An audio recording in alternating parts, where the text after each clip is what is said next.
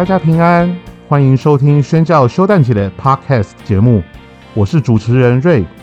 在开始分享各种宣教信息之前，我想这一集我们先来分享一些宣教的概念和它的用语。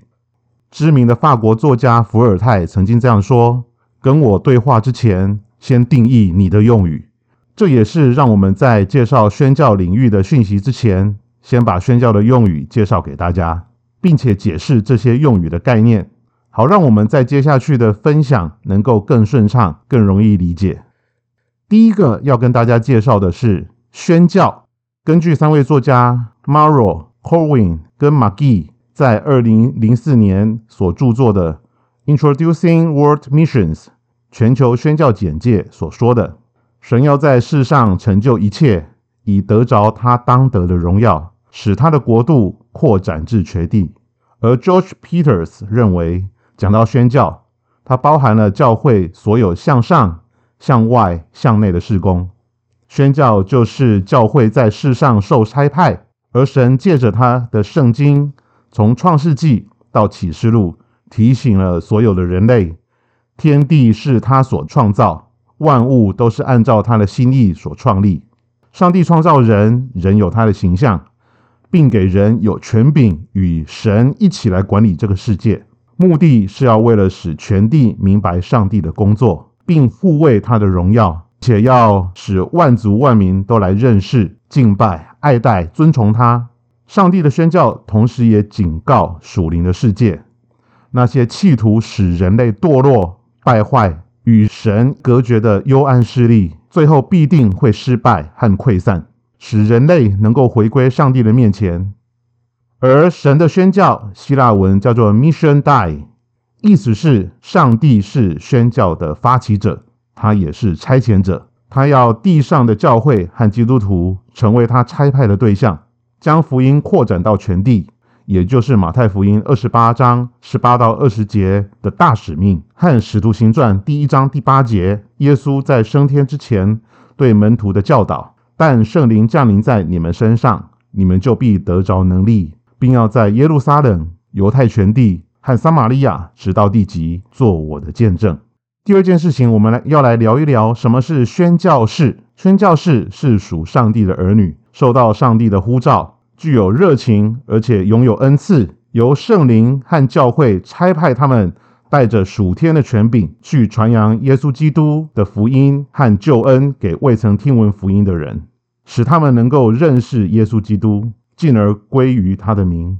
宣教士有的在母国服侍，大部分都参与在跨文化的事工里面；海外宣教士则是在海外做宣教的工作。就服侍的期间来说，又可以分为长期宣教士和短期宣教士。长期宣教士有的服侍长达数年。甚至更久，短期可能是几个礼拜，或者是几年。有的宣教士的使命是到宣教地呼召门徒建立教会；有的宣教士是到宣教地贡献自身的专长来服务当地的民众，并将基督的爱与盼望借由服侍的行动来传达给民众。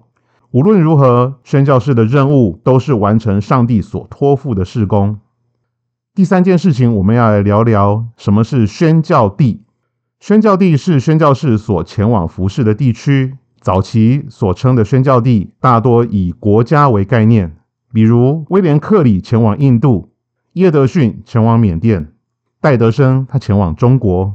而近代的宣教地大多以族群为概念，因为发现一个国家内可能还有很多说不同语言的族群，宣教士进入这些族群之中，学习语言和文化。还要将这些福音传给族群中的人民，就要花费大量的时间和精力。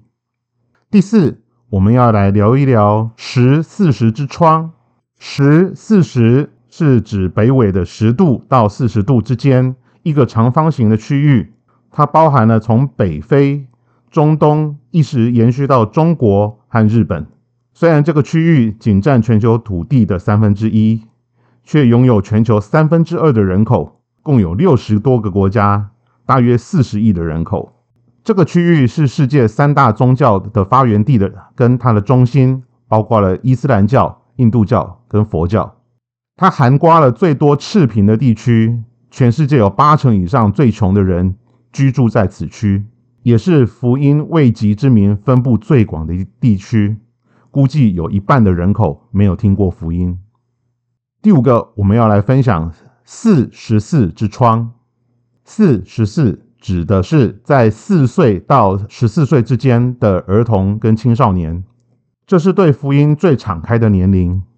这个阶段决定跟随耶稣的比例也非常高，几乎占了百分之八十以上。所以，对于福音的敞开度而言，这是一个黄金之窗。全球十五岁以下的人口有二十三亿人。二零零八年，Louis Bush 提出新的宣教概念，挑战教会跟机构更多关心世界上最大福音未及的族群，就是隐藏在十四十之窗当中，介于四岁到十四岁之间的少年人。第六，我们要来聊一聊处境化，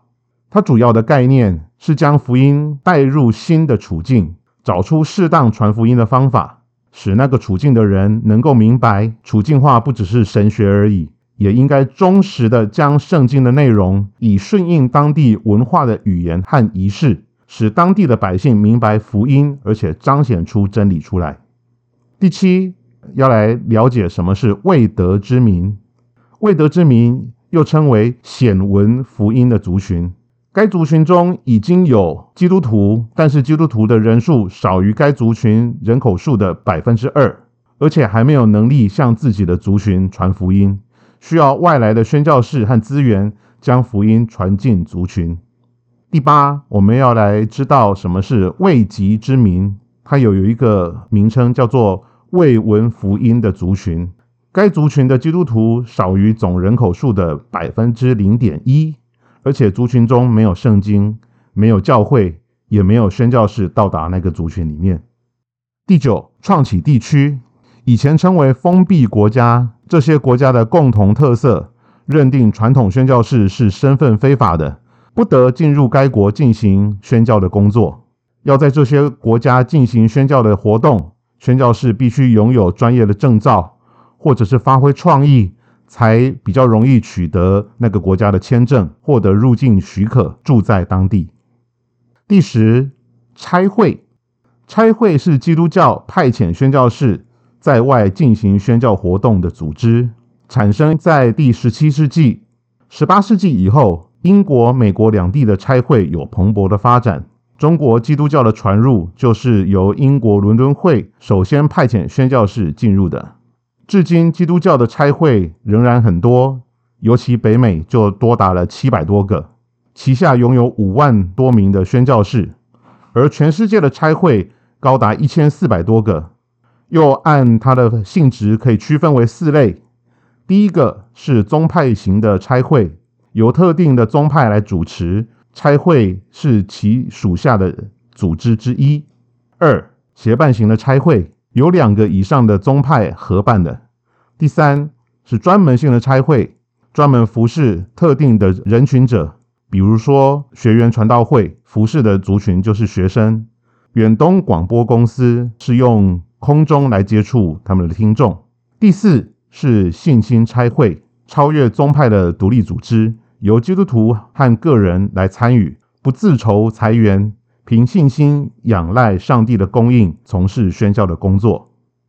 第十一，短宣通常是指为期一个礼拜，或者是几个礼拜，或者是到一两年的宣教事工，由教会机构或个人基于各种原因进行教育协助、医疗帮助、卫生改善、专业技能的教授，或者是布道活动等等所发起的短期福音行动，我们称为短宣。十二，整全的宣教。以基督耶稣的爱与拯救为核心，向人群中所有的需求提出呼应。除了福音传扬、呼召门徒、建立教会以外，包括灵性教育、医疗、社会等等的社会转化，也都包含在整全宣教里面。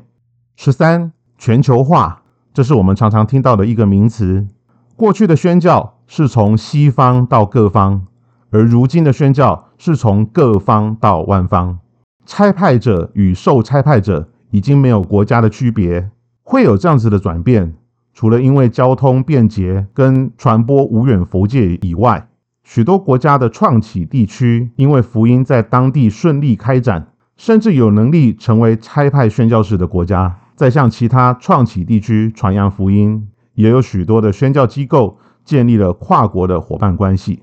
十四，世界观。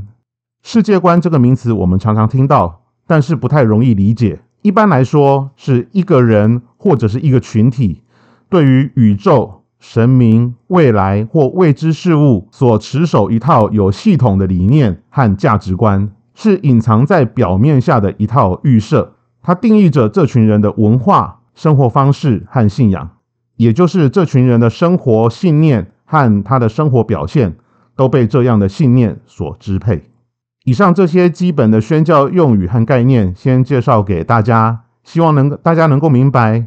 其余还有许多宣教的用语和概念，我们会在以后的相关议题当中来逐一分享，再跟大家来说明和解释。愿赏赐我们各样恩赐才能的上帝时常看顾我们的脚步，我们也乐意以实践大使命来回应他。愿大家平安，我是瑞，我们下次见。